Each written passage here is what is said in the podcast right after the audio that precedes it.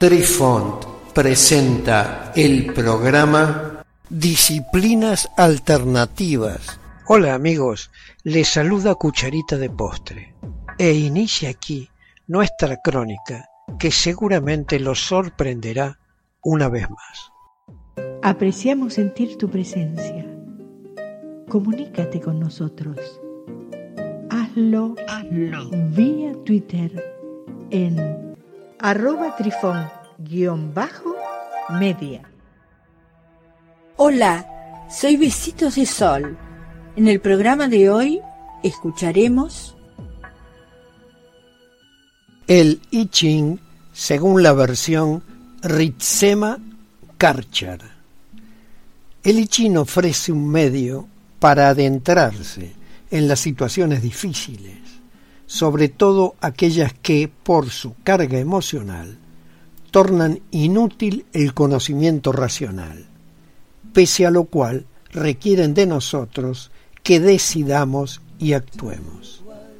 Expresa un espíritu consagrado al modo de vivir mejor como individuos, en relación tanto con el mundo interior como con el exterior. El I Ching puede hacer esto porque es un oráculo. Se trata de un tipo especial de espacio imaginativo, dispuesto para un diálogo con los dioses o espíritus, esa base creativa de la experiencia que ahora llamamos inconsciente. Tal como ya lo expresamos en los podcasts donde desarrollamos la proyección astral y la visualización remota, se emparenta con ello. Todo oráculo traduce el problema o la pregunta que se plantea a un lenguaje de imágenes, como el de los sueños. Cambia nuestra manera de experimentar la situación, a fin de vincularlos con las fuerzas interiores que le dan forma.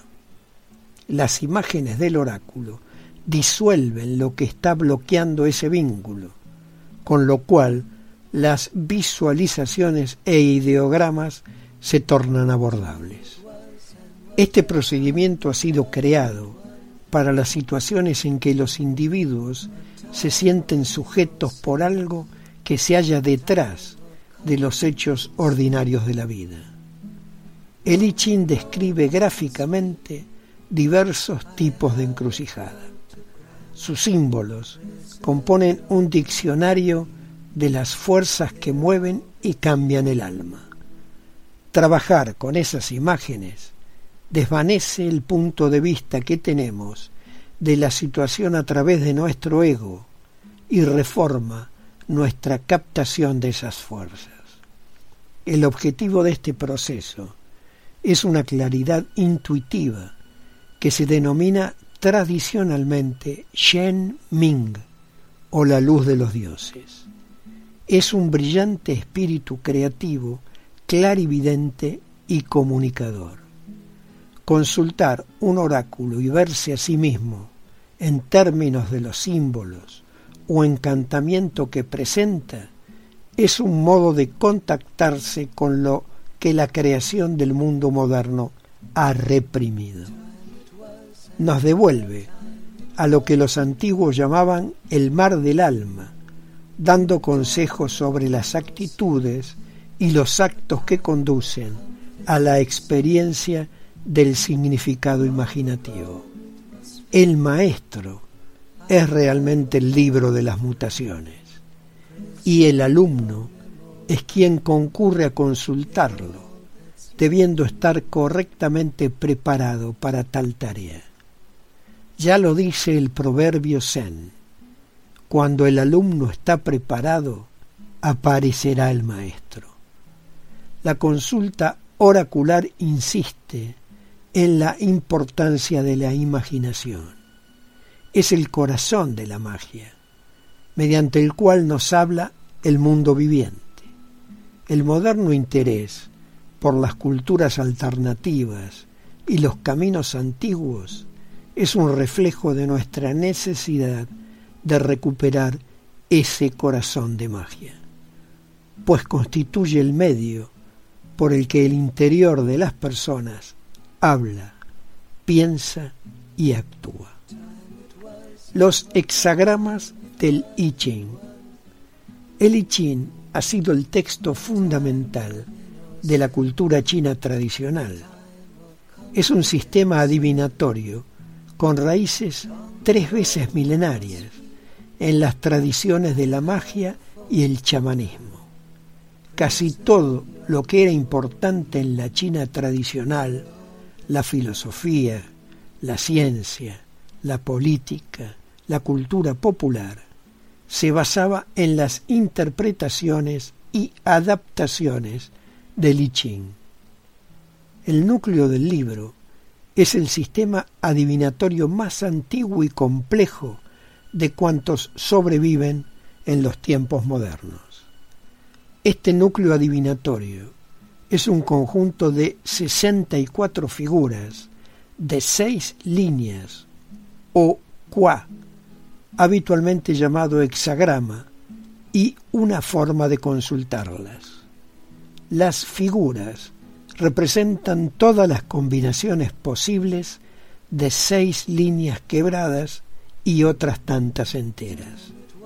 Cada figura tiene un nombre y un grupo de frases breves que se asocian a ella. Estas combinaciones de textos y figuras actúan como espejos de las fuerzas inconscientes que dan forma a cualquier momento problemas o situaciones dadas. En términos tradicionales, el libro proporciona símbolos que captan la luz de las visualizaciones, las fuerzas inconscientes que crean lo que se experimenta.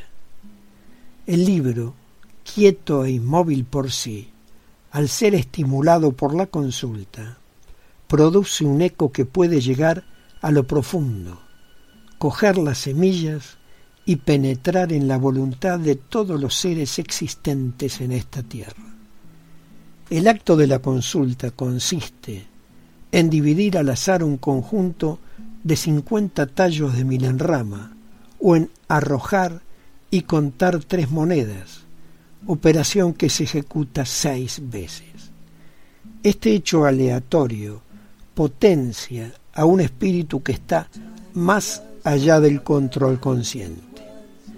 Da a las fuerzas ocultas, tras la situación, la oportunidad de hablar, al señalar uno o más de los símbolos del libro.